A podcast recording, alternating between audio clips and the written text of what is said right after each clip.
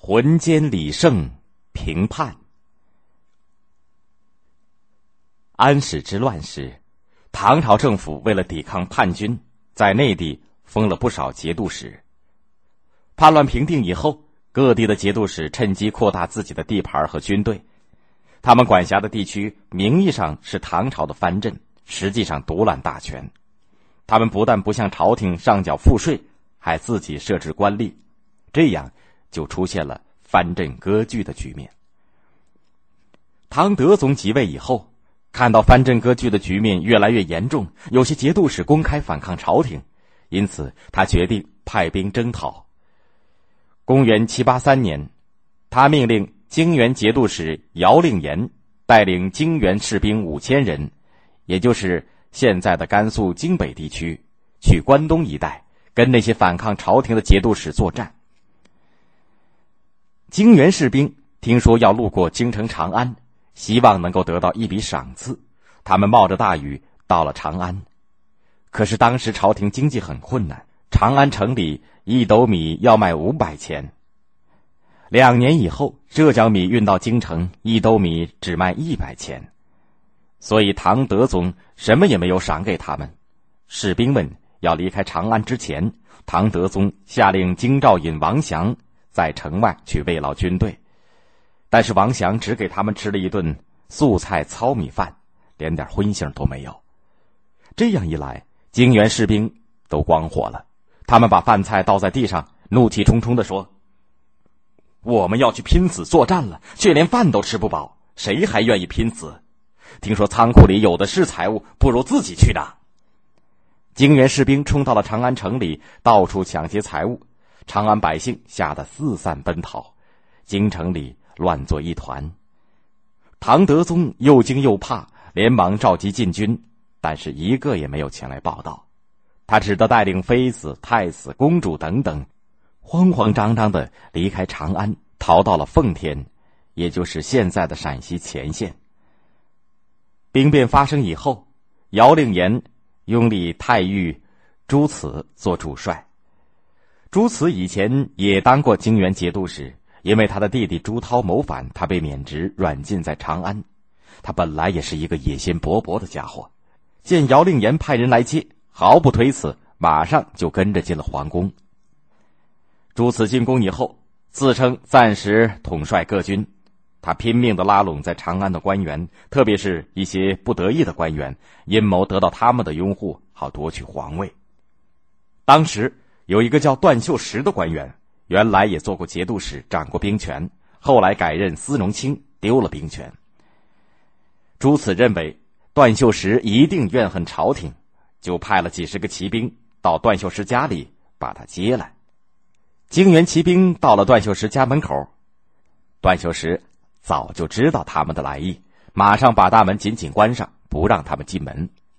那些士兵翻墙进去，打开门，拿着刀剑，逼段秀实到朱慈那里去。段秀实没有办法，只好硬着头皮前去。临走的时候，段秀实对子弟说：“国家有难。”我还能去什么地方躲避？只能为国而死。你们个人都应当自找生路。朱此见到段秀实，满心高兴，说：“段公肯来，我的大事就成功了。”段秀实劝告他说：“对泾原士兵没有好好赏赐，这是官员的过错。皇上怎么会知道？你应该开导将士去把皇上接来，这才对头。”朱慈听了，心里很不高兴，但是还是极力的拉拢段秀实。段秀实看出朱慈决心篡夺皇位，就暗中联合将军刘海滨等人，准备找个机会把朱慈杀掉。朱此在称帝之前，派泾原将领韩民带领三千骑兵前去奉天，假装去接唐德宗回京，实际上是去攻打奉天。段秀实知道以后非常吃惊，他知道。奉天没有防守力量，他就立刻假传姚令言的命令，把自己的官署的大印盖上，派人赶去，把韩民追了回来。眼看韩民要回来了，段秀实对刘海滨说：“韩民一回来，假命令的事情就揭穿了，我们都得死。朱此要召我商议做皇帝的事情，只有在议事的时候让我奋力上前杀了这个反贼。你在外面准备接应。当天，朱慈召段秀实议事，段秀实穿上军装前去。当朱慈谈到他要做皇帝的时候，段秀实满面怒容，立起身来，夺过别人手里的一块象牙护板，跳到朱慈面前，痛骂道：“你这个反贼！我恨不得把你碎尸万段！难道还会跟你一道谋反吗？”他一面骂。一面高举象牙护板向朱慈的头上猛击下去，朱慈用手挡了一下，象牙护板击中了他的前额，顿时朱慈血流满面，只吓得伏倒在地，爬着逃脱了。这个时候，朱慈的同伙都吓呆了，没一个敢动一动。段秀实见没有把朱慈打死，约好前来接应的刘海滨又没有到，知道事情不妙，他对着朱子的同伙破口大骂。我绝不会跟你们一同谋反，你们为什么不杀我？那伙人这才上前，把段秀实杀害了。段秀实被杀害的消息传到了奉天，唐德宗懊悔过去没有重用他，不住的掉眼泪。就在这年的十月，朱慈自称大秦皇帝。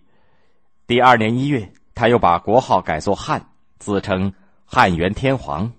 他称帝以后，杀了唐朝皇族七十多人，并且亲自带兵马前去攻打奉天。这个时候，唐朝的大将浑坚已经赶到奉天，他昼夜苦战，保住了奉天。朱坚把奉天团团包围，攻打了一个月，城中的粮食全都吃光了，情况非常危急。幸好大将李胜等人前来救驾，才解除了奉天之围。